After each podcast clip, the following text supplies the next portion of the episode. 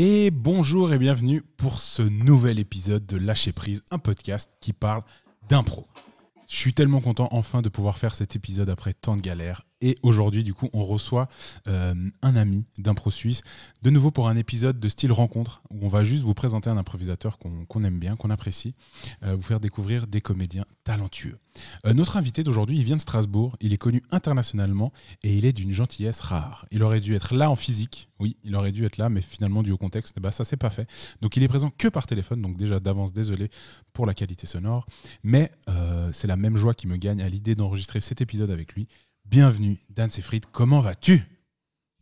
Bonjour à tous, bonjour à toutes. Ça va très bien. Je suis aussi très, très, très content et très euh, excité à l'idée de faire ce podcast avec toi. Eh ben, écoute, c'est très, très chouette. Euh, pour info, tu es donc, on fait donc un, enregistrement Suisse-Pologne, parce que tu es carrément en Pologne, tu n'es même pas à Strasbourg. Là.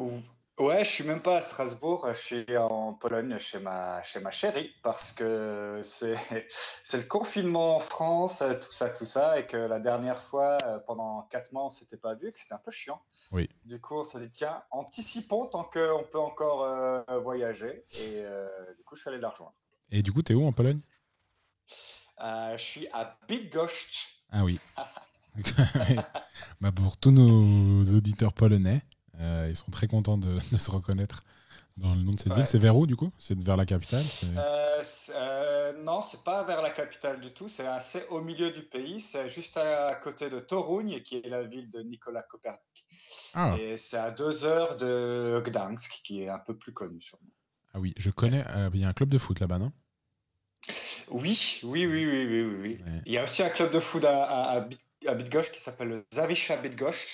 Ils doivent être en D2 ou D3 polonaise, donc bon, c'est normal que personne ne connaisse. à part les gros, gros assidus du football. Mm. Bon, en tout cas, très content euh, enfin de pouvoir faire cet épisode. Je me réjouis tellement. Euh, Dan, nous, on s'est connus euh, durant les mondiaux d'impro.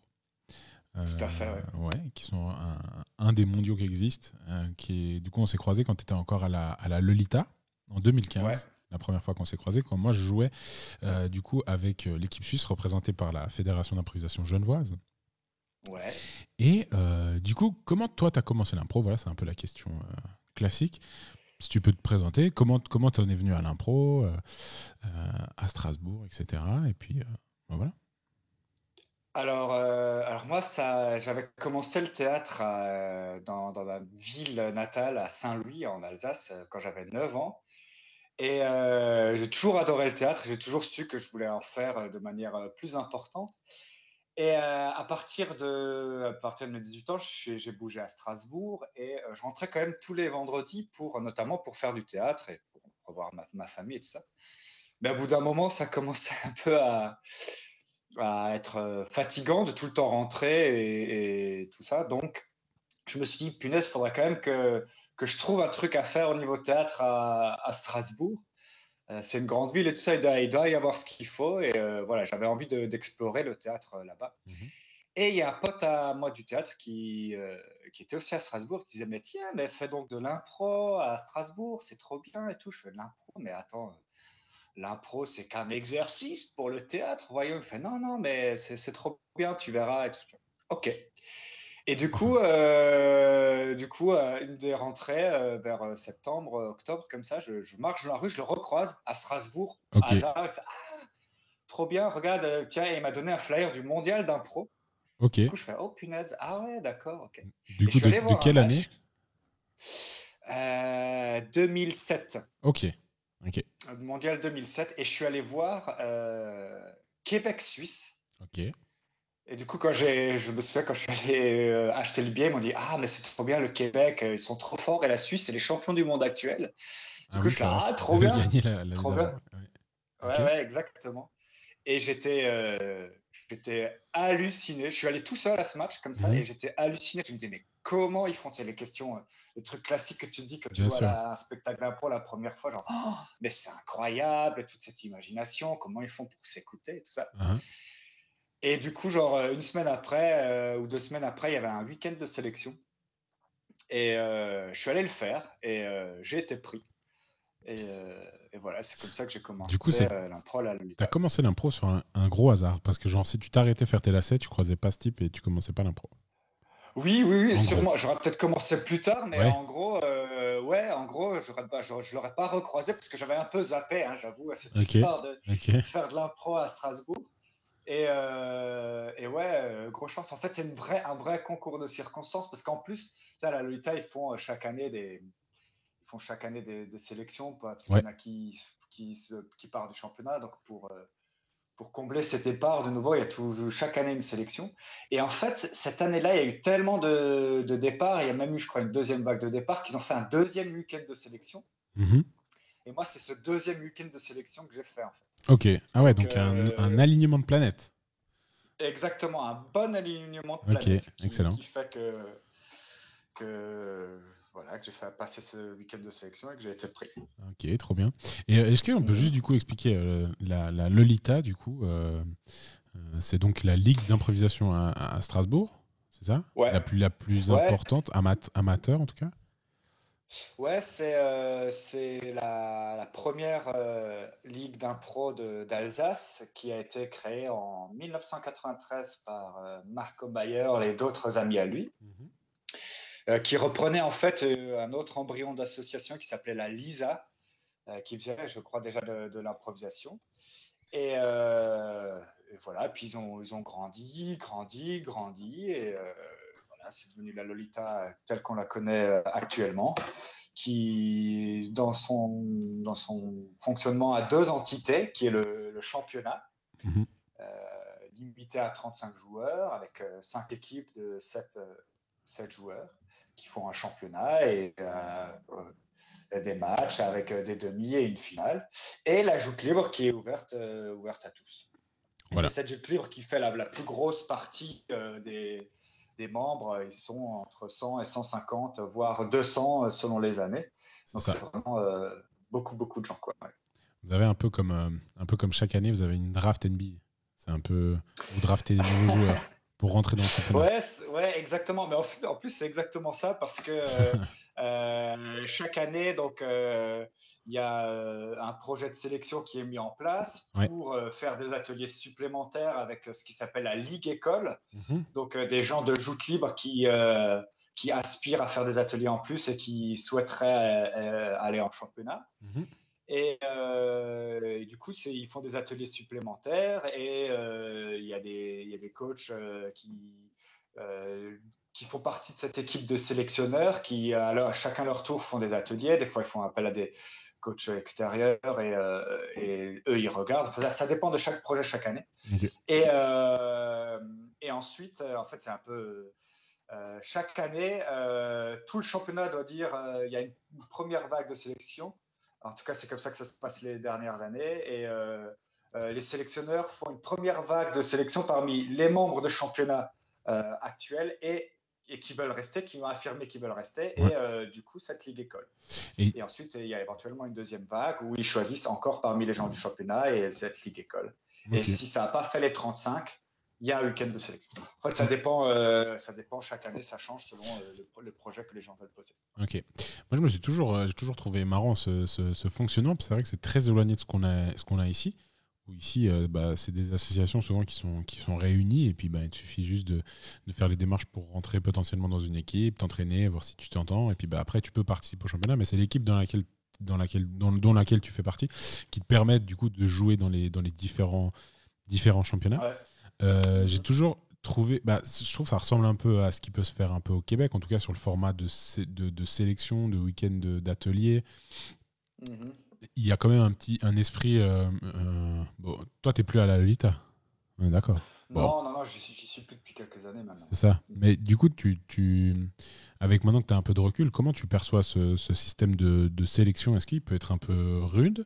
Euh, Est-ce que c'est fait dans une, ambiance euh, où vraiment tout le monde a saisi euh, comment les choses fonctionnaient? Donc il n'y a pas de lézard sur le fait de dire bah, toi, tu n'es pas encore suffisamment prêt pour venir jouer dans le championnat Ou alors toi, tu as, eu une saison un peu compliquée, peut-être qu'il faudrait que tu continues à te, renforcer dans la ligue en dessous. Comment toi tu, tu te positionnais là-dessus pendant que tu y étais et puis maintenant avec du recul? Euh, alors, Sans dire que c'est mauvais, hein, je sous-entends pas du tout ça, Ouais, c'est juste bien sûr, essayer de bien, sûr, bien sûr. je- évidemment, chaque, chose a ses, ses avantages et ses inconvénients. Euh, bah, en fait, pendant que j'y étais, tout ça, ça me semblait assez, assez normal au final. parce que tu es, dans le système, tout simplement, et que du coup, tu te rends pas forcément toujours compte de, de, comment ça marche. Et moi, en fait, j'étais directement, j'ai eu la chance cette année en planète encore d'avoir été directement pris en, championnat, alors que honnêtement, mon niveau en impro, il était, enfin, il était ce qu'il était, on va dire ça comme ça. Mhm. Et, euh, mais c'est vrai que c'est jamais évident, c'est toujours compliqué quand il s'agit de sélectionner euh, des gens. Et euh, toi, tu as dû le faire ça non, moi, moi je ne l'ai pas fait, ça ne m'a jamais euh, intéressé. Je l'ai fait juste une ou deux fois en tant que sélectionneur équipe de France. Oui, oui, oui. qui est autre chose, mais qui est un peu pareil quand même. Ok. c'est c'est toujours délicat de sélectionner des, des gens quand c'est sur des faits qui sont un peu.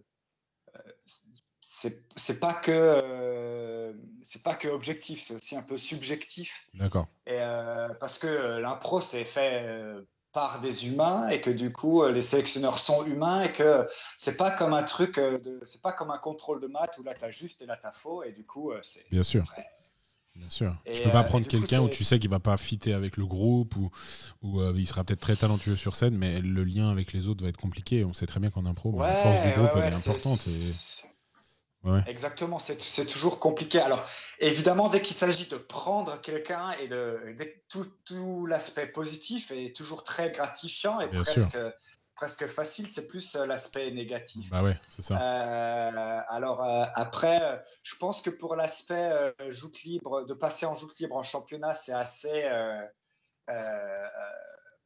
c'est assez compréhensible. Après, enfin, je veux dire, dans le sens où quelqu'un qui vient d'arriver, qui fait sa première ou sa deuxième année, euh, euh, il va comprendre qu'on va peut-être lui demander, euh, surtout si c'est bien expliqué concrètement, que voilà, il va pas encore avoir le niveau, mais c'est toujours compliqué pour quelqu'un qui, par exemple, espère fort d'être en championnat, pense qu'il a le niveau et et en fait, pour des raisons X ou Y, il n'est pas pris une deuxième fois, une troisième fois d'affilée. Donc, effectivement, c'est ça peut être, euh, ça peut être dur à encaisser pour, euh, pour, les, pour les joueurs qui ne sont pas pris. Mhm. Et le pire, le pire de tout ça, c'est euh, c'est quand on, entre guillemets, il y a une idée de désélection de quelqu'un. Ça, ça a toujours été ah un débat très, très ça épineux. ça veut dire quelqu'un qui est du coup sorti du championnat. Voilà, exactement. Quelqu'un, on dit là, écoute, on est vraiment désolé, mais tu n'as pas le niveau et, du coup, on ne peut pas continuer à te laisser en championnat. Bien sûr. Sachant que, tu vois, il y, a tout qui se prend en compte parce que c'est à la fois, il y avait toujours une, euh, continuité de euh, si tu es en championnat, bah, tu restes en championnat jusqu'à ce que tu partes. Et c'est pour ça que c'était un peu compliqué de sélectionner. Des fois, certaines personnes pouvaient sentir que c'était injuste alors qu'elles avaient plus le niveau. Ouais, ok, ok. Ouais, donc, euh, mais c'est drôle parce que moi, je l'ai jamais, euh, en, toutes les fois où je suis venu, en tout cas euh, à la Lolita pour les différents, différents événements, j'ai jamais ressenti de, de, tension. Bah, typiquement, durant les mondiaux, on voit très bien les bénévoles, ils sont à fond. Et la, la, plupart des bénévoles, c'est pas des gens qui sont forcément en championnat, c'est des gens qui sont du coup dans la joute libre. Mais en fait, d'un point de vue extérieur, on voit la Lolita comment c'est représenté, que ce soit sur les réseaux et tout, on voit beaucoup des choses par rapport au championnat. Mais en fait, il y a énormément de choses qui existent à côté. Et euh, en tout cas, en, dehors du championnat, dans cette joute libre, il y a énormément d'événements et de choses qui se font. Et de gens qui font ouais, ouais, c'est une vraie usine à gaz. Ouais. Ouais, à fond, c'est vraiment très complet. Et pour commencer l'impro et, et, être dans le monde associatif et euh, dans le monde organisationnel, on va dire, de, de l'impro, c'est c'est hyper formateur. Moi, j'étais dans le bureau pendant, pendant trois ans. T'es resté dans un bureau pendant trois ans, mon pauvre. Ils t'ont enfermé dans le bureau. mon pauvre gars. J'étais dans le bureau, j'étais président de la Lolita pendant trois ans. D'accord. Et, euh, c'était hyper, euh, hyper cool. Euh, c'était hyper chronophage aussi, mais ça m'a appris plein, plein de choses. Et là, évidemment, le côté sélection, c'est un, c'est des aspects qui sont des fois humainement euh, compliqués, mais, euh, mais, mais c'est normal. Mais globalement, la Lolita, euh, moi, je dirais que c'est absolument génial. Hein. Ça permet de plein de rencontres, de tester plein de trucs. c'est vraiment, vraiment une très, très chouette association. Ouais. En tout cas, s'il y a des gens qui nous écoutent, qui vont aller à Strasbourg, ou qui sont déjà dans la, dans la région là-bas, allez-y. C'est une très belle association d'impro. Euh, où de chouettes choses se font et avec des chouettes personnes. Euh, du coup, ben, juste avant d'aller plus loin dans ton parcours, donc c'est cool parce qu'on peut visualiser un peu mieux euh, où est-ce que tu as commencé, donc par les cours de théâtre, ensuite la Lolita, où tu as été du coup assez investi en tant que joueur et même du coup en tant que président. Du coup, pour revenir un peu sur une question un peu pas philosophique, mais pour continuer à réfléchir un peu sur ce, sur ce sujet, j'ai encore une question.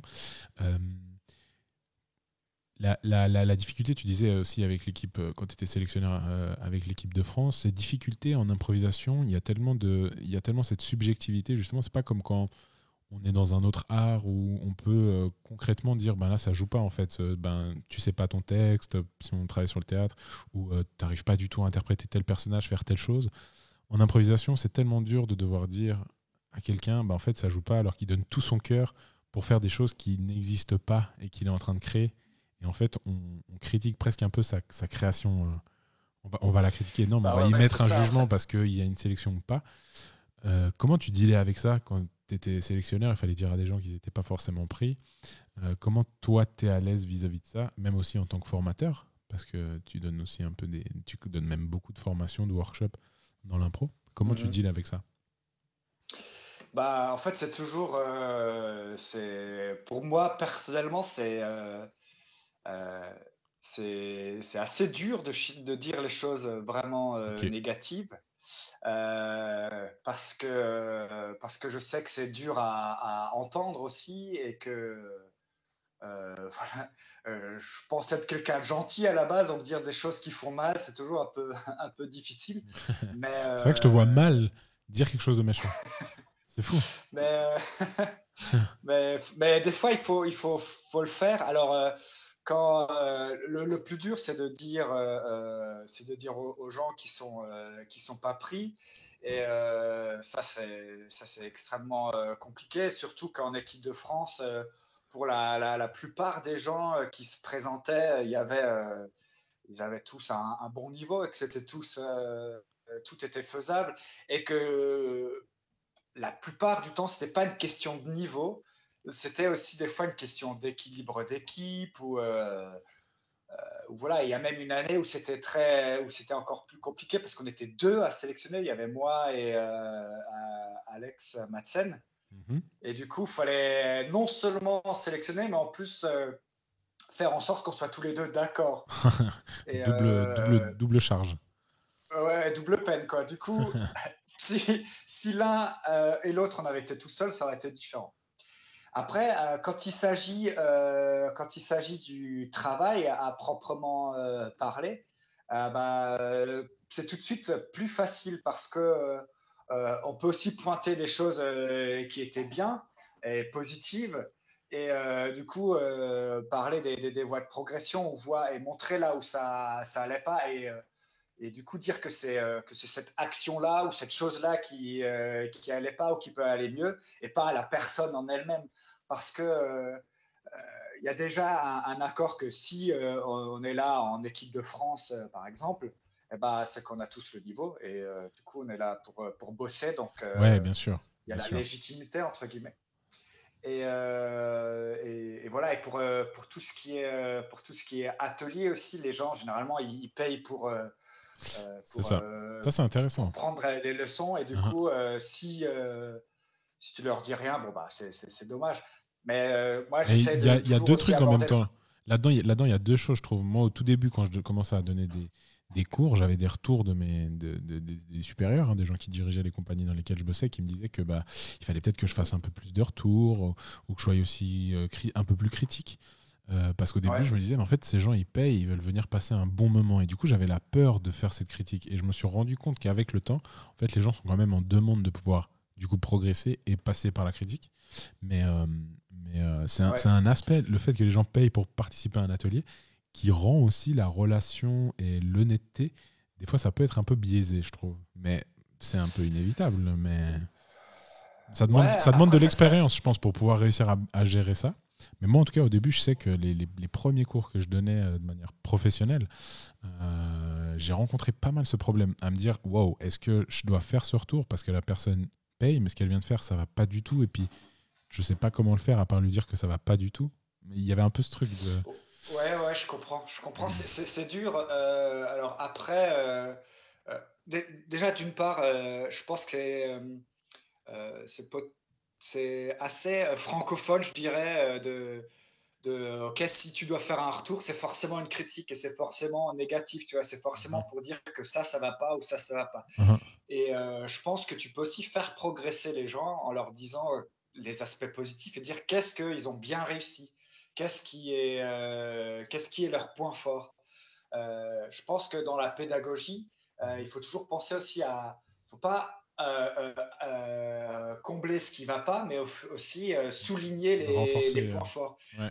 voilà, renforcer. On a des fois tendance à, à pas insister sur OK, bon, bah lui, il chante bien, alors on va pas le faire chanter. Non, non, non, au contraire, on peut justement cette personne la faire chanter et lui dire OK, que c'est vachement bien pour que ça, ça, aussi ça booste et ça donne confiance pour ensuite donner les, les, points un peu de, progression. Uh-huh. Moi aussi, au début, au début que je coachais, j'étais toujours là, OK, je sais pas pourquoi, mais j'avais ce stress de me dire il faut que je trouve un truc qui va pas pour pouvoir faire des retours. Ouais. J'étais vraiment à fond là-dedans, quoi. Euh, et, n'importe quoi, tu vois. Ah faut, faut, pas forcer. Si la, la, scène elle est bien, bah, tant mieux, euh, tant bah mieux. Et tu fais que des retours positifs sur ce qui a bien marché et, et c'est bien aussi. C'est hyper important, quoi. Bien sûr. Ouais. Bah ouais, trop bien. C'était très intéressant, très cool. Merci d'avoir euh, du coup partagé honnêtement aussi ton ressenti sur. Merci d'être là, Dan. Merci vraiment. Ah, merci d'exister.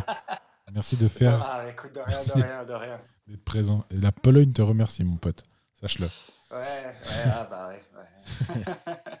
Euh, du coup, ensuite, euh, tu crées euh, la Carpe Haute avec, avec tes comparses d'improvisation, dont Cédric Marshall ou encore Gaël.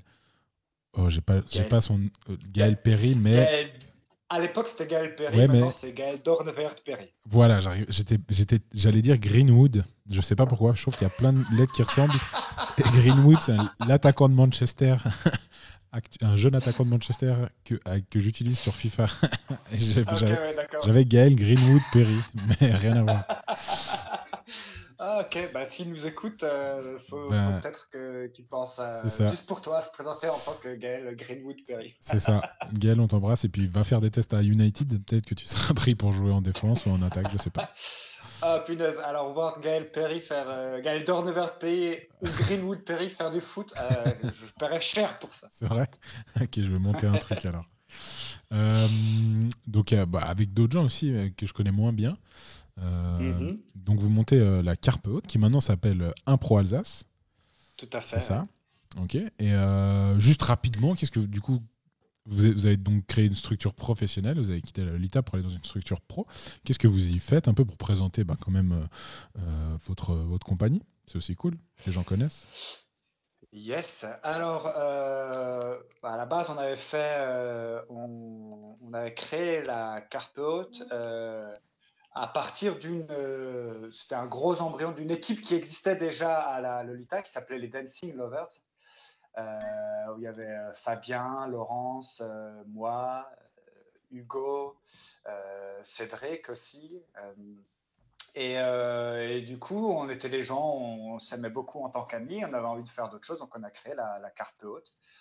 Euh, voilà, et entre temps, d'autres gens nous ont rejoints, euh, euh Michael assez rapidement, euh, Pauline par la suite. Mhm. Et, et, oui, puis on a grandi, on a fait de plus en plus de choses. Donc là, actuellement, c'est, on est devenu un pro Alsace. On est, on est 11 comédiens, un musicien, euh, et ce qu'on fait, c'est euh, les choses classiques des, des, structures professionnelles. Donc, on a une école d'impro ouais. Euh, avec, avec quatre cours adultes, un cours ado et un cours enfant. Ok. et on a nos spectacles réguliers sur la saison. on joue environ en moyenne toutes les, un spectacle toutes les deux semaines. Ok. Et, Sauf cette année. On a toutes, du coup. Sauf cette année et sauf l'année dernière. En fait, non, ça fait 3 ou 4 ans qu'on a un peu la, un peu la guine parce que d'autres Ah, raisons. ok, ok, euh, ok. ouais, ouais, D'autres raisons qu'une pandémie. Vous avez eu un peu des- Ouais, des, coups de malchance. D'autres raisons qu'une pandémie. Ok, Oui, parce qu'en fait, euh, avant, alors on a commencé, euh, on a commencé à vouloir avoir une saison euh, régulière il y a, il y a genre 5-6 ans, comme ça, et du coup, on, allait, on est allé au camionneur, et c'était un peu au milieu de la saison. Et puis, euh, on a fait une première date, genre un mercredi, donc pas un soir génial, mais il y avait quand même pas mal de monde qui est venu, donc il a fait OK, euh, OK, on peut avoir des dates plus régulières. ok. Et donc ça, c'était pas une saison complète. Puis la saison d'après, on a eu une saison complète, donc ça, c'était cool. Puis ils ont eu changement de propriétaire et tout ça, machin. Donc on a, une, on a quand même une saison complète encore. Et puis là, ils ont voulu faire plein de travaux dans, sa- dans leur salle. Ok. Mais quand je te dis plein de travaux, c'est genre plein de travaux, tu vois. Euh, Il y a un moment, euh, dans cette salle, il n'y avait plus de plafond et plus de sol. Ah Il n'y avait plus rien. il y avait C'est- Il y un... avait juste les un fondations. Ils voulaient tout changer. Ils voulaient changer l'endroit il y avait la scène. Ils voulaient rajouter du monde. Ils voulaient mettre une Oh là mezzanine. là. Ouf, ouf, ouf, ouf. Donc d'abord, on s'est dit OK. Le, le- le gars, euh, le gars, il travaille dans le BTP, donc il savait ce qu'il faisait. tu vois. Euh, sauf qu'il y a eu des merdes. Enfin, je te passe les détails. Et du coup là, le- il n'y a toujours pas de sol et toujours pas de plafond. Ça n'avance pas. Euh. Ils sont en procès ou je sais pas trop quoi. Ah ouais. Donc, euh, donc euh, voilà. Mais c'est le camionneur, c'est un bar ou c'est un théâtre? C'est un restaurant-théâtre. Ok, euh, d'accord. C'est en plus c'était une, associ- une institution pardon assez connue à Strasbourg. Ouais, c'est ça. D'accord. Euh, ouais, ouais, les gens ils venaient. C'était une scène d'humour aussi, de Mhm. concerts. Enfin, les, les gens connaissaient vraiment euh, le camionneur et des fois il y en a qui venaient euh, pour bouffer au camionneur avant le spectacle sans savoir ce qu'il y avait, mais juste ils savaient qu'il y avait un spectacle. quoi. Ok, ok, ok. Et, euh, et voilà, et du coup, euh, d'abord, il nous a dit Ouais, euh, les travaux sont finis en août. Ouais, bah non, non. Ah, en septembre, euh, bon, on commencera en octobre. Ah, ok. Ouais. Ah, Tu octobre, sais ça que va c'est mort. chaud. Tu sais que c'est mort, quoi. Ouais, Ouais, du coup, là, on s'est dit Bon, bon, en octobre, novembre, on s'est dit Bon, est-ce qu'on cherche un autre lieu Et Bah ouais. Cédric a trouvé, via un de ses amis, le lieu ac- actuel dans lequel on est, qui s'appelle la Crypte, qui est dans un collège. Et voilà. ok, très Et bien. Parfait, pareil, là. Plus... Et donc, euh, ouais, après, on fait aussi des. Pour revenir à la question de base, on fait aussi des interventions en entreprise, Ouais. euh, team building, euh, Des tout- animations. tout ce genre de choses, là, quoi, des animations, spectacles d'entreprise, Ok. ça. Ok, très bien. Et donc voilà, vous avez votre structure pro, très chouette. Et moi, il y a un truc qui, depuis quelques années, je sais qu'on a déjà eu des longues discussions là-dessus. Et euh, c'est là-dessus où j'aimerais qu'on prenne un peu de temps pour essayer de comprendre et d'avoir. On en a parlé dans le dernier épisode avec Lionel un petit peu. Euh, du coup, vous êtes devenus aussi euh, des improvisateurs internationaux. Vous êtes allés Ouais. jouer dans d'autres pays. Et ça, vous avez passé la barrière de la langue. Et moi, je suis en admiration totale sur tout ce que vous faites, tous les voyages que vous faites. En admiration et en jalousie aussi, il faut le dire. et euh, et euh, ouais, j'aimerais bien avoir euh, un peu, euh, un peu l'historique de comment, comment vous êtes arrivé dans, le, dans le circuit international en improvisation. Où est-ce que vous avez fait vos premières dates et comment ça s'est un peu passé? Et puis ensuite, savoir aussi comment, comment avoir le, cran de passer la langue, comment ça se passe de jouer dans d'autres langues, de rencontrer d'autres cultures, d'improvisateurs qui ont grandi dans d'autres dans d'autres contextes que peut-être les nôtres. Euh, voilà. Un peu. euh, et puis, du coup, ouais, je le dirai après. Vas-y, vas-y. Ok, t'as deux heures devant toi, là Non, mais je sais que tu sais être synthétique. Ouais, ouais. Alors, euh, moi, j'avais commencé les, les festivals internationaux avec euh, le Théâtre de l'Oignon à l'époque, parce que j'étais dans le Théâtre de l'Oignon. Avec Flav et on avait fait notre. enfin, moi, j'ai fait mon premier festival à, à Copenhague et c'était c'était juste trop bien. Et euh, c'était euh, euh, donc euh, il y avait une formation, enfin un workshop de cinq jours intensif avec des gens de IO. Donc Et, l'école, euh, euh, pour- on en a parlé la dernière fois, mais donc c'est l'école de Chicago, l'école, l'ancienne école d'impro à Chicago. Exactement. Ouais. Et, euh, et c'était juste euh, trop bien. Mhm. Et euh, trop trop cool. Et euh, moi je suis ressorti de là en mode pff, punaise, une nouvelle porte qui s'ouvre, euh, trop bien, trop cool, plein de gens, plein de spectacles différents, trop stylé. Et à peu près dans la même période, Cédric avait commencé à faire des spectacles en anglais parce qu'il était en Suède. Ouais. Et il trouvait ça cool. Et bref, en rentrant de Strasbourg, il voulait continuer à développer ça. Et euh, donc, euh, il y a eu un peu la fusion des deux idées. Je fais, eh, mais moi, j'ai fait des, des festivals, euh, deux ou trois en, en- en anglais, avec le théâtre de l'Oignon. Toi, tu veux faire des trucs en anglais? Trop cool. Ça te dirait pas, on, on participe à un festival avec la Carpe. Et euh, du coup, euh, le premier festival euh, dans lequel on a participé avec la Carpe, c'était en Finlande. Ça s'appelle le, le FIF. C'était en 2016. Et du coup, vous vous êtes inscrit ou ils vous ont convié à venir? Euh, en fait, euh, ce qui se passe dans, la, dans énormément de, de festivals, c'est qu'il y a des, ce qui s'appelle des applications, Mhm. donc des inscriptions. Donc, tu présentes euh, euh, t'as généralement un Google Form ou un truc comme ça à- à remplir, dans lequel tu te présentes un petit peu, tu présentes ton spectacle. Si possible, tu mets une vidéo euh, d'un des, d'un des shows et tout Mhm. ça. Mhm. Et euh, puis après, eux, euh, avec tous- toutes, les, euh, toutes les inscriptions qu'ils ont, qu'ils ont reçues, ils sélectionnent selon le nombre de spectacles qu'ils veulent sélectionner. Et Ouais. après, tu es pris ou tu pas pris.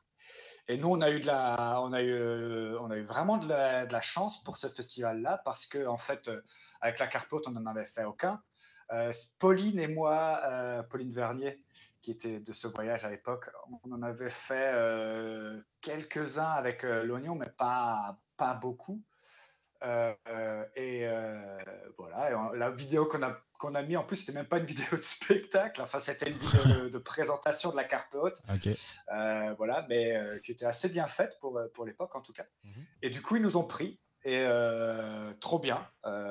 Donc on a, on a joué là-bas et euh, du coup, le truc par rapport à la langue, c'est que euh, bah, Cédric était motivé. euh, lui, il parlait vachement bien anglais, donc euh, lui, il avait cette motivation-là même avant de jouer. Et Pauline et moi, on avait fait l'un ou l'autre spectacle et on, avait, on était surtout motivés de, de- de jouer et de découvrir des nouveaux trucs. Ouais. Donc, ça a outrepassé la, la, la langue, sachant qu'en plus, comme on joue dans ce contexte-là, on joue entre nous. Euh, bah, entre Ah ouais, ok. euh, guillemets, c'est que du. Vous, de vous jouez à votre niveau, ouais, c'est ça, vous jouez à votre, à votre niveau de langue. Parce que du coup, Exactement, et du coup, les, les spectacles sont. beaucoup plus physique aussi. Ok, beaucoup plus de physique, et du coup, les spectacles, on est d'accord, sont majoritairement joués euh, en anglais. Peu importe le pays, c'est quasiment que en anglais. Oui, oui, oui, quand c'est festival international, c'est euh, 95% du temps en anglais. Ouais, et des fois, certains festivals mettent euh, l'un ou l'autre spectacle dans la langue euh, Ouais, bien sûr. locale pour euh, attirer des gens euh, à, Ouais. quand même venir, quoi, qui seraient effrayés par l'anglais. Ouais, ok. Ok. Et du moins, ça, ça demande un lâcher prise de malade. Moi, c'est toujours ça. Et je sais qu'on avait déjà eu cette discussion, comme j'ai dit avant, mais ça demande un lâcher prise de malade de se dire allez, let's go, je, je, je pars et je joue en anglais. Euh, Ouais, et ouais. est-ce qu'il faut avoir un niveau de fou du coup pour commencer là-dedans? Non. En fait, tout dépend le, tout dépend le type de spectacle que, que tu vas jouer. Nous, euh, on, on joue euh, du freeform. Donc, le premier spectacle qu'on a joué au FIF, c'était euh, Random, qui est un concept du, du théâtre de l'Oignon. Mhm. Euh, parce que je l'avais déjà, je le connaissais, c'était en plus une forme euh, libre, on avait tous envie d'explorer ça. Ouais. Et, euh, et voilà, et par la suite, avec la, la carpe, on a créé notre, euh, notre format de, euh, de freeform euh, qui s'appelle Just Play. Et, et du coup, là, comme c'est super libre, comme son nom l'indique, bah, tu n'as pas besoin d'une comment dire, d'une caractéristique en particulier. Il faut juste être connecté avec tes potes et jouer au même jeu et, et s'amuser ensemble. Euh, donc voilà, l'anglais n'a pas pas forcément un besoin d'être très très haut. Après, c'est sûr que si là tu veux faire un, un Shakespeare improvisé, bon ben Ouais, là sûr, ça va te demander un peu plus de un peu plus de niveau d'anglais. évidemment. Euh, mais, euh, mais voilà. Après, si tu joues avec des joueurs intelligents, Mhm. des joueurs, même si c'est des natifs, et que tu leur dis bon les gars, euh, moi l'anglais, euh, je le comprends quand c'est des Français, des Lettons ou des Polonais qui le parlent, mais j'ai un Mhm. peu plus de mal quand c'est des natifs. Donc euh, s'il vous plaît, Oui. articulez. Ok, c'est un peu comme quand on joue. Ça, ça doit bien se passer. C'est un peu comme dans, lors des mondiaux, quand on joue avec l'Italie, on sait très bien le français, on va pas pouvoir utiliser le même français que quand on joue face à la France, le Québec ou la Belgique, où on peut y aller sur des sur euh, sur euh, une, une, logorée rapide, des choses où peut-être on va pas très bien articuler, on va dire des mots peut-être un peu plus compliqués. On sait bah forcément, inévitablement avec l'Italie qui bah, du coup, pour ceux qui écoutent, il y a vraiment l'équipe d'Italie, des Italiens qui viennent jouer en français, donc ils font un peu la même démarche que vous faites pour venir participer à, ce festival. Exactement, sauf que à la différence, c'est que pour euh, l'Italie, c'est les seuls qui sont à faire, euh, qui sont, qui font cet effort-là. Et moi, j'ai souvent trouvé euh, un peu injuste le traitement fait à l'Italie. Ouais. enfin, j'ai souvent j'ai trouvé que c'était pas bienveillant tu vois. Il y avait côté bah, bah, si déjà ils participent pas de mondial en français ah bah qu'ils assument. Et euh, je vois pas pourquoi c'est vrai. gros hein, c'était ça tu vois. Ouais, as raison, as raison, et en fait euh, bah, non allez vous faire foutre ils, font, ils font trois fois plus d'efforts que nous pour déjà être sur scène. Euh, du coup on peut aussi nous leur leur tendre la main tu vois. et il y a des fois eu des critiques sur le fait que bah, bah du coup ils jouent physique ils jouent des animaux et des trucs comme ça. Ouais. Bah ouais Qu'est-ce qui t'empêche, toi, de le faire? Et en plus, c'est vachement cool ce qu'ils font. C'est trop bien. Ils utilisent leur corps pour une fois. Et, euh, voilà, ça, c'était pour la petite parenthèse. Waouh. Et à part ça, euh, t'as dégainé là. T'as dégainé, t'as ah sorti. Euh, ça, dégaine à braque. mais, mais, sinon, effectivement, c'est le même ça se reconnaissent. Ok, ouais, bah ouais, c'est un peu, c'est un peu, ils font un peu le même processus que, que, que, vous, que vous avez vous, quoi. Ma foi, c'est un peu la même chose. Euh, Et, en fait, l'erreur souvent qu'on fait quand on joue dans une langue étrangère, c'est qu'on se dit qu'on veut jouer de la même manière, mais dans une langue étrangère. Or, voilà, ça, ça c'est euh, intéressant aussi. Ouais. Du coup, la, la manière de jouer change complètement. Tout à fait, la manière de jouer change euh, complètement. Et en fait, il faut aussi être élastique à ce niveau-là et se dire que bon, bah, c'est comme si maintenant là, moi, on me disait, euh, euh, ok, je, je, peux jouer que dans un mètre carré. Bah, tu vas pas jouer de la même manière. Il faut pas chercher à vouloir jouer de la même manière que si tu as une grande scène. Euh, bah là, c'est pareil. Euh, si tu as, je sais pas combien j'ai de mots en français, mais je sais que j'en ai beaucoup moins en anglais, uh-huh. même encore aujourd'hui. Bah, du coup, je sais que c'est une contrainte que je vais devoir utiliser. Donc, uh-huh. être beaucoup plus simple dans mes idées. Donc, ça, c'est quand même vachement cool aussi. Euh, être beaucoup plus direct, jouer beaucoup plus avec mes émotions en dehors, jouer beaucoup plus avec mon corps. Et en fait, c'est euh, moi, euh, j'ai toujours trouvé ça hyper excitant, hyper cool d'être forcé à ce point-là, parce que là, tu c'est pas, c'est pas mental. Euh, la, la, limite que tu donnes, elle est, elle, est là, elle est concrète parce que tu as moins de mots. Et du coup, tu es vraiment forcé à mmh jouer autrement. C'est comme si tu jouais les yeux bandés, tu es forcé, c'est tu as, d'autres sens qui se mettent en éveil, tu as autre chose, et du coup, il faut être euh, ouvert et excité à, ça, de cette perspective-là. C'est ça, en fait. Dès qu'on a cette, cette ouverture d'esprit, pour toi, ça peut, ça peut matcher, quoi. Ça peut le faire. Ah bah à fond, à fond. Et moi je pense que n'importe qui qui baragouine un peu d'anglais euh, pourrait euh, essayer de faire ne serait-ce qu'un stage en anglais. Pas forcément un stage qui va être clairement blabla, mais euh, voilà, pour juste se sortir clairement de sa zone de, confort. Et en fait, une fois que tu vois que tu arrives à quand même faire des scènes, que tu joues autrement et tout ça, et, et surtout si tu as le partenaire en face qui comprend, mmh et eh ben c'est euh, c'est hyper jouissif parce que tu as vraiment ce côté de OK, je me lance dans l'inconnu et dans quelque chose que je maîtrise moins. Ah, et en fait, ça marche quand même. Ah, punaise, c'est trop bien. Et en fait, moi, c'est cette sensation que j'avais beaucoup au début qui était de. De, comme, euh, découvre comme un peu quelque chose de nouveau. Voilà, exactement. Comme une nouvelle découverte dans quelque chose que je connais. Donc c'était trop bien quoi. Parce que du coup après vous en avez euh, bon moi moi j'aimerais tellement le faire. Et je me souviens que tu avais organisé un workshop à Strasbourg et euh, j'étais vraiment tout proche, tout proche de venir. C'était pas fait pour des raisons, mais j'étais vraiment tout proche de venir. Et je rêve une fois de pouvoir faire un truc en anglais. Mais en termes de, de stage et de formation, hein, je me vois pas du tout pour le moment monter sur scène. Euh, bref, et du coup, après, vous avez, vous avez vraiment investi euh, ce, ce, ce pan-là. Du coup, c'est devenu aussi un peu votre job de faire le tour de l'Europe, même d'aller. Donc, j'ai un peu des, des, pays en tête. Il me semble que vous êtes allé en Roumanie, Pologne, euh, quasiment tous les pays nordiques, si je dis pas de bêtises, les États-Unis. Ouais, on est allé, euh, on est allé dans, dans, on est allé dans vraiment beaucoup de pays. Alors au début, c'était, euh, les quatre qui ont essentiellement voyagé, c'est euh, euh, Gaël, euh, Cédric, Pauline et moi. Pauline, Sur la fin, Pauline un peu Pauline, son nom de famille, Vervier. Vernier. Vernier. Vernier, pardon. Et, et, et, Fabien, de temps en temps, venait aussi. Ouais. Et euh, ouais, effectivement, on a fait euh, la Roumanie, on l'a fait que très récemment. Euh, mais on a fait plein, plein de pays, plein, plein, de pays différents. Effectivement, on est même allé aux États-Unis. Ça, c'était vraiment trop bien aussi. Bien sûr, ouais. Ouais, ouais, ouais. Et, du coup... Et au début, c'était, c'était beaucoup d'investissement aussi de notre part parce que bah, faut payer les billets d'avion, faut, faut payer les workshops et surtout que, particulièrement quand on, parlait quand on partait avec Gaël et Cédric, bah, je sais pas, on avait une espèce de d'auto-excitation des uns des autres et c'était presque à qui prenait le plus de workshops. Auquel vous participiez. Ouais, et du coup, on prenait aussi beaucoup de, beaucoup de workshops, des, des trucs hyper intéressants, euh, des workshops de 3 heures, 6 heures ou des fois plus. Euh, euh, on prenait beaucoup de workshops en commun aussi. Ok. Et je pense que ça, ça nous a vachement, aidé, vachement aidé à avoir des, points communs, euh, de travailler sur des points communs.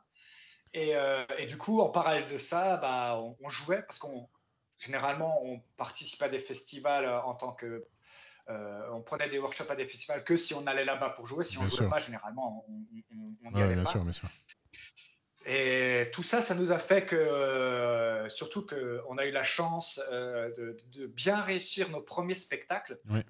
Et du coup, les gens rapidement on commençait à nous connaître. Donc, quand on faisait des applications, euh, applications, pardon, euh, on, était souvent pris. Donc, on prenait des workshops. Et après, au fur et à mesure, on, euh, on commençait à être pris pour donner des ateliers aussi, où les gens après nous appelaient en dehors des, festivals. Vous en avez tellement mangé que vous êtes passé de l'autre côté. Après, c'est vous qui maintenant animez des workshops. Ouais, exactement. En fait, c'est presque un passage obligé, tu vois. Je veux dire, à, part si, si les gens ne te connaissent pas, bah, ils ne vont pas tout de suite te donner 18 euh, heures d'atelier à faire sur un festival, tu vois. Bien sûr, euh, euh, C'est normal. Mais moi, je regrette pas un seul euro que j'ai Bien sûr, bah ouais. Bah oui, bah, au-delà de l'investissement, c'est ouais, c'est ça, c'est ça, c'est qu'il y a des souvenirs, c'est un apprentissage de malade.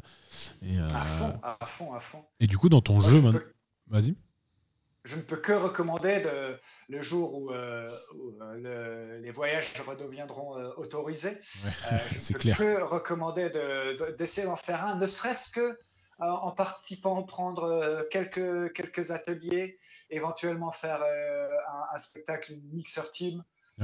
C'est généralement des spectacles qui, avec justement les participants qui viennent sans équipe et il y a des fois un peu de préparation et du coup ils font un petit spectacle de, de, de 20 minutes.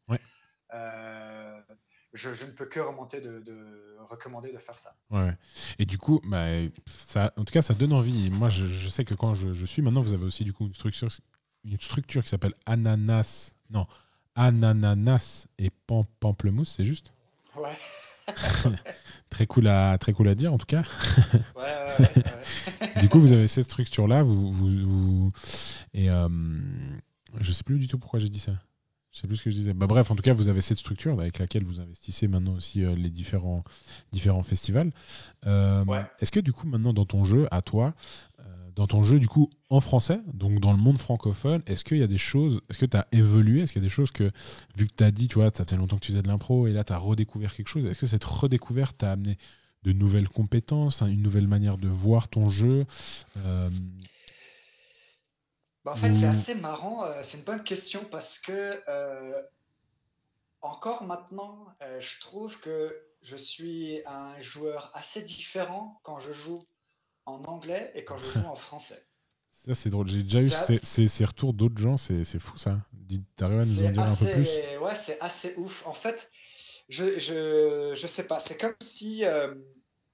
bah, tous ces workshops que j'ai fait et que pour la plupart j'ai fait en anglais, et du coup, pendant lesquels je, jouais en anglais, dans des festivals où je faisais que parler en anglais, bah, c'est comme si ça avait développé cet aspect-là et que du coup, euh, comme si quand je jouais, euh, les connexions se font plus facilement euh, en anglais parce que j'ai travaillé ces muscles-là en anglais. Et, et du coup, quand je rejoue en français, bah, il y a certains réflexes que que j'ai pas forcément quand je joue en anglais, tu vois? De déjà de parler un peu plus et ce ce genre de choses-là Ouais. qui qui reviennent. Ok. Heu, après ça dépend aussi beaucoup du du du format et ce qui est demandé dans le dans le format. Ouais. Hem, Parce que les formats en anglais, c'est quand même. beaucoup. Les formats en, en anglais, si je dis pas de bêtises, il y a quand même. C'est beaucoup moins compétitif que ce qu'on peut avoir euh, euh, dans le monde francophone. Oui, alors évidemment, il y en Ah, Je a pense que ça il y existe en quand a même, aussi, bien sûr. heu, mais effectivement le parce que tout simplement l'origine, heu, souvent dans le monde anglophone, c'est, c'est Del Close et Johnston en Ouais, gros ouais, et Barry Aspolin aussi et en fait, il y a pas du tout d'aspect compé compétitif là-dedans. Un peu avec Johnston, avec le Theatre Sports, mais mais heu, c'est pas ce qui est inculqué alors que dans le monde francophone, l'origine, on va dire, c'est ça reste le match d'impro. Ouais. Et euh, même si euh, le but caché du match d'impro, mais ça, euh, souvent les, les gens ne le savent pas, c'est que euh, c'est que c'est euh, c'est pas de faire la vraie compétition, mais euh, ouais, c'est c'est d'en jouer. Mais euh, au final, ça, ça, ça, ça change pas mal. Donc, je dirais que tous les ateliers que j'ai faits, surtout ceux en anglais, ont essentiellement euh, euh, forgé mon jeu euh, en, en anglais. Évidemment, ça a des influences en, en, en français et, et selon le format, selon le format, bah, je peux plus ou moins les, les- les appliquer. Je Ouais. sais que dans, dans tout ce qui est compétitif, bah, euh, c'est pas, c'est pas mes formats préférés et c'est pas ma forme, euh, c'est pas la forme où il y a le meilleur de moi qui en ressort parce que au final, euh, au final, je suis assez mauvais perdant. Du coup, euh, du coup, euh, du coup, voilà. Et puis il y a comme ce stress de devoir plaire au public et de devoir faire rire et des trucs comme ça. Chose que j'ai beaucoup moins quand déjà le, le format n'est pas compétitif ou quand on fait du freeform où là c'est vraiment, c'est vraiment la, la maison quoi. C'est vraiment là où je m'amuse, euh, je m'amuse le plus. Ok. Et euh, j'ai encore une ou deux questions avant qu'on arrive gentiment sur la fin. Euh, jouer avec des gens qui du coup sont d'une culture complètement différente. C'est vrai que quand ben, nous on se croise euh, pour jouer, ben on a, quand même des, repères culturels qui sont quand même assez, euh, assez, assez similaires. hein. On consomme à peu près les mêmes, les, mêmes choses. Quand on va jouer du coup avec des gens, que ce soit ben, aux États-Unis ou encore, euh, je sais pas, si tu vas, tu te retrouves en fin fond du, de, de, de- la Roumanie ou je, sais- je ne sais quel autre pays dans lequel euh, vous êtes allé. C'est comment ce, ce- Est-ce que, est que ça se ressent ça? Ou est-ce que finalement euh, l'impro met tout, tout à plat et puis tout le monde repart à zéro? Est-ce qu'il y a vraiment des fois un peu des, des chocs culturels au niveau du jeu et au niveau des, des- des références un peu, que ce soit dans le rythme comique ou de choses comme ça? Euh, oui, oui. en fait, ça, dé- ça, ça dépend, je dirais, euh, quand les gens, c'est des gens qui ont aussi l'habitude de, de- de- de voyager et qui sont curieux, qui font plein d'ateliers, euh, ça peut, ça peut cliquer assez, assez facilement. Et, après, ça, ça dépend toujours avec, euh, avec qui tu vas, qui tu vas jouer, tu vois. euh, c'est vrai que après, c'est souvent des, des- des clichés un peu, tu vois, mais euh, les, les pays nordiques vont être peut-être un peu moins, euh, un peu moins expressifs. euh, euh, les pays latins vont être plus, plus physiques. Les pays natifs euh, anglais, euh, américains vont être peut-être un peu plus verbeux. Et du coup, c'est peut-être des fois là qu'il peut y avoir euh, un peu des frictions, on va dire. Ouais. Euh, mais, euh, mais ça, ça reste quand même de l'ordre du cliché. Et en fait, euh, Bien sûr. tu peux des fois euh, cliquer avec, euh, avec euh, quelqu'un avec qui tu n'as jamais joué ou peu joué. Et euh, du coup, c'est euh, c'est ça qui est cool. Surtout quand dans certains ateliers, tu bosses, euh, tu bosses un, un- un aspect euh, spécifique. Mhm. Et du coup, euh, bah, les deux, tu es concentré là-dessus. J'en sais rien. hein. Pff, Par exemple, disons que tu, tu fais un atelier sur le jeu silencieux. Et bah, du Ouais. coup, les deux, vous allez être concentrés là-dessus. Et euh, du coup, il peut y avoir des atomes crochus qui se créent euh, rien que, rien que par, par ça. Euh, et en fait, comme toutes les réponses en c'est euh, ça dépend, bah, ça dépend de qui tu en face de toi. c'est clair. Et- D'accord. ouais. Ok. Ouais, trop bien. Cool. Est-ce que tu aurais une petite anecdote marrante d'un truc un peu, une petite anecdote marrante de, de, de toute ton expérience internationale que, Je sais pas, un truc qui vous est arrivé, un spectacle, Alors, un spectacle euh, super bizarre ou je sais pas, quelque chose d'un peu différent, euh, une anecdote marrante qui vous est arrivée durant, durant tous vos voyages? Ah, alors ça, moi, ça, c'est toujours la, la question piège pour moi. Est-ce que tu as une anecdote et d'un coup. Ouais, non, c'est clair, c'est horrible. Ouais, J'avoue, ouais, c'est- clair. Ils se, cachent dans mon cerveau. Ouais, c'est pas, grave encore. si t'en as pas, on s'en fout, c'est pas grave. Non, mais euh, alors, euh, une anecdote, euh, en fait, euh, euh, il y a un festival qui était assez fou pour Cédric, Gaël et moi. Ouais, Euh, euh, C'était euh, la première fois où on allait en Grèce. ok. Alors, je sais pas, il y avait une ambiance de malade. Ouais, Euh, C'était en juin, il faisait beau, il faisait chaud. ouais. Euh, les gens étaient tous ultra motivés, euh, plein de bons spectacles. Nous, on avait joué le premier soir, ça avait été, euh, ça avait été euh, succès total. Donc, on était dans une espèce d'euphorie de ouais, tout se passe bien. Et en fait, tout se passe bien, tout, est, Ah ouais, tout roule, tout, tout, tout roule.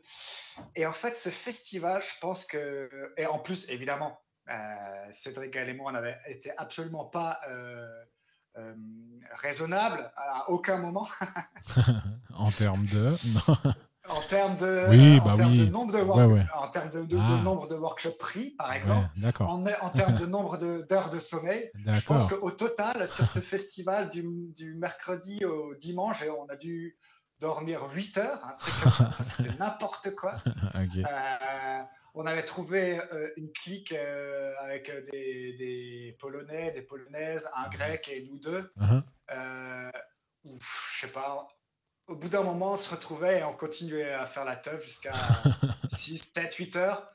Et des fois, avec Cédric et disait, bon, nous, on a un workshop dans 3 heures, il faut qu'on fasse une petite sieste. Oh là là. Et du coup, on dormait une heure et demie, deux heures, on se levait, on allait prendre, sur notre chemin, il y avait, un- il y avait des croissants et il y avait un magasin de, un- de, de jus. On prenait chacun des, des jus, euh, qui te faisaient des jus, des jus frais, comme ça. ouais.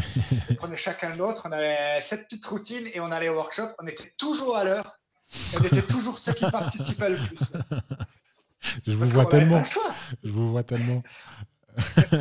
Et euh, malgré ça, on était toujours ceux qui allaient se coucher en dernier, par, par- quasiment.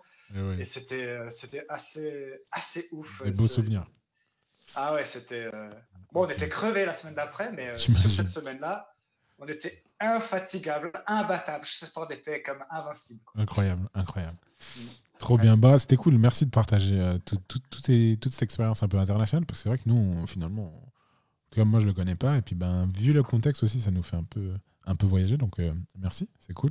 C'était très Bah, de intéressant. rien, de rien. C'est Très intéressant. Toujours un plaisir euh, Je trouve ça trop bien. de, parler de ça. et, bah ouais, c'est clair. Puis ça, j'espère que ça pousse aussi les gens peut-être à, à aller voir des spectacles en anglais ou à en faire. Donc euh, chouette. Ah ouais, parce qu'il y aura tellement de choses à dire encore. Et du coup, je vais, je vais, c'est- je vais te refaire euh, euh, broyer tous tes souvenirs dans ta tête parce que j'aime bien du coup finir euh, les épisodes avant les recommandations juste par si tu pouvais me donner ton meilleur souvenir d'impro que tu aimerais revivre, d'accord? Et le pire souvenir d'impro que tu aimerais effacer de ta mémoire. Euh, voilà, juste si tu peux me répondre à ces deux petites questions, déjà peut-être le, le meilleur souvenir, euh, euh, ton, ton meilleur souvenir d'impro que tu aimerais, pouvoir revivre. Ah, punaise. Alors là, il y en a. il Y en a La prochaine fois, je penserai à avertir les personnes de, réfléchir à ça parce que j'ai fait pareil à Lunel, je lui ai pas dit à l'avance, mais je crois que je vais. Ouais, euh, bah là, j'ai deux super bons souvenirs qui, qui viennent. Alors, euh, il y en a un, c'était le spectacle euh, que j'ai fait en Irlande avec, avec ma copine. On a un duo. Et, et je sais pas, c'était vraiment trop, trop bien. Ouais. C'est un autre duo, c'est deux petits vieux. Ouais. Et on raconte leur histoire. Donc, on fait des flashbacks et des fois, on revient dans le temps présent. Mhm. Et en fait, la question qu'on pose, c'est qu'est-ce que, quels sont les gestes que vous voyez euh, entre vos grands-parents qui montraient qu'ils étaient encore euh, euh, amoureux l'un de l'autre. Et en fait, ça, ça a mis une espèce d'ambiance hyper bienveillante et le spectacle était vraiment trop cool. Ok, génial. Et euh, sinon, je dirais aussi un Impro Amsterdam en 2018 Ouais. où il y a un soir, euh, c'était une journée de ouf où moi j'ai teaché pendant 6 heures et ensuite euh, on a fait un spectacle du cast euh, qui était euh, Ghost, Ghost of Love qui était absolument génial. Et après on a joué notre spectacle avec la carpe qui était vraiment très très très cool aussi. Et du coup, à la fin de cette journée, j'avais les tout ce qui était endorphine et tout ça à fond, à fond, à fond. Donc c'était c'était vraiment vraiment trop trop cool. Ok, deux beaux souvenirs. Pire souvenir le truc que tu aimerais effacer, oh, tu putain. Effacer, c'est. Le pire truc que tu as fait ou que tu as vécu. Ouais, c'était euh, ah putain, c'était absolument horrible. C'était euh, un plan qu'on avait fait avec le théâtre de l'oignon où on devait euh, où on devait jouer. ça se passait en deux fois. Il y avait un plan où on devait, on était déguisé en légumes et on devait faire promouvoir le fait de boire de l'eau minérale euh, à des enfants après leur journée d'école où ils étaient excités. C'était absolument horriblissime. oh là là. Ah, les belles animations, les belles animes. Oh punaise. Et le lendemain, on devait faire euh, du, de l'impro déambulatoire au milieu d'un marché et les gens, ils s'en battaient les couilles, mais fort, fort. En plus, c'était dans un, dans un, un, quartier où il y avait euh, où il y a euh, pas mal d'étrangers et du coup euh, beaucoup qui comprennent pas forcément euh, spécialement le français. Donc en fait, ce qu'on faisait là, on les on les embêtait en fait. on n'avait pas à être, tu vois, ils, venaient faire leurs courses tranquilles. Ils avaient les gens n'ont rien demandé. c'est clair. Non, ils n'ont rien demandé. Nous, on n'était pas motivés. Oh, c'était horrible. Pour rien au monde, je revivrais une seule minute de ce plan-là. ok, très bien. Bon, merci beaucoup. Euh, du coup, avant de terminer, est-ce que tu aurais une, comme on termine chaque épisode de Lâcher Prise, par une petite recommandation, euh, une recommandation impro pour les gens qui nous, qui nous écoutent? Eh bien, euh, moi, comme c'était le, le, sujet, c'est assez vite trouvé. Faites des workshops en anglais. Franchement, euh, euh, forcez-vous, ça peut faire hyper peur. Mais d'une part, je pense que souvent, en fait, on sait mieux parler anglais que ce qu'on pense, surtout si mhm. on a pris un peu de cours et qu'on regarde des séries en anglais et des trucs comme ça. Mhm. Euh, c'est hyper formateur, ça ouvre les horizons en termes de, en termes d'état d'esprit et de philosophie d'impro. Euh, moi, je ne vois aucun côté négatif à faire ça. Donc, faites des workshops en anglais. Euh, on dit souvent, euh, allez voir d'autres spectacles que celles de votre troupe et tout ça. Eh ben, allez voir d'autres spectacles que celles de votre pays. on peut même encore étendre ça. Donc, allez-y, c'est trop bien. Et organisez-en. si des gens peuvent en organiser aussi dans d'autres langues, faites-le. Ouais, ouais, carrément, carrément, carrément. Euh, si, si, vous voyez un truc, euh, ça vaut tellement le coup de, de se, confronter, euh, de se confronter à ça. Mhm. C'est vraiment trop bien. Bon, bah écoute Dan, je te remercie vraiment beaucoup d'avoir participé à, à, ce podcast. C'était vraiment un plaisir de te recevoir. Merci, c'était un plaisir partagé. trop bien. Cool. Trop cool. Bah écoute, je t'embrasse fort. je te souhaite le meilleur pour la suite pour toi et puis pour, euh, le pour toute la clique de Impro Alsace ou de Ananananana, c'est Pamplemousse. Est-ce que vous avez fait ça parce que les begs vous font rire ou quoi? Non, pas du tout. En fait, on s'est dit. Euh, c'est pas anti-beg. Pas... Non, non, c'est pas anti-beg. Euh, c'est beg friendly. c'est juste que on se dit deux mots qui sont faciles à dire en anglais ou qui sont un peu clichés il y a ananas, euh, ouais, ok, pamplemousse. Souvent, quand les gens imitent des Français, disent pamplemousse. on se dit, tiens, mais si on rajoutait un truc, et voilà, c'est parti d'une idée à la con. Euh. Peut-être qu'on va le regretter d'ici un an ou deux. Mais non, mais non, non, non, faut pas le regretter. Faut pas le regretter. Si on commence à regretter les noms qu'on donne aux choses, après, c'est vraiment le, pire sentiment. Ouais, ouais, tout à, fait, non, non, mais on est très content de ça. Bon, trop bien. Bah, en tout cas, euh, merci beaucoup, et puis à très vite, Dan. Ouais, à très vite, ça marche. Ciao. Ciao.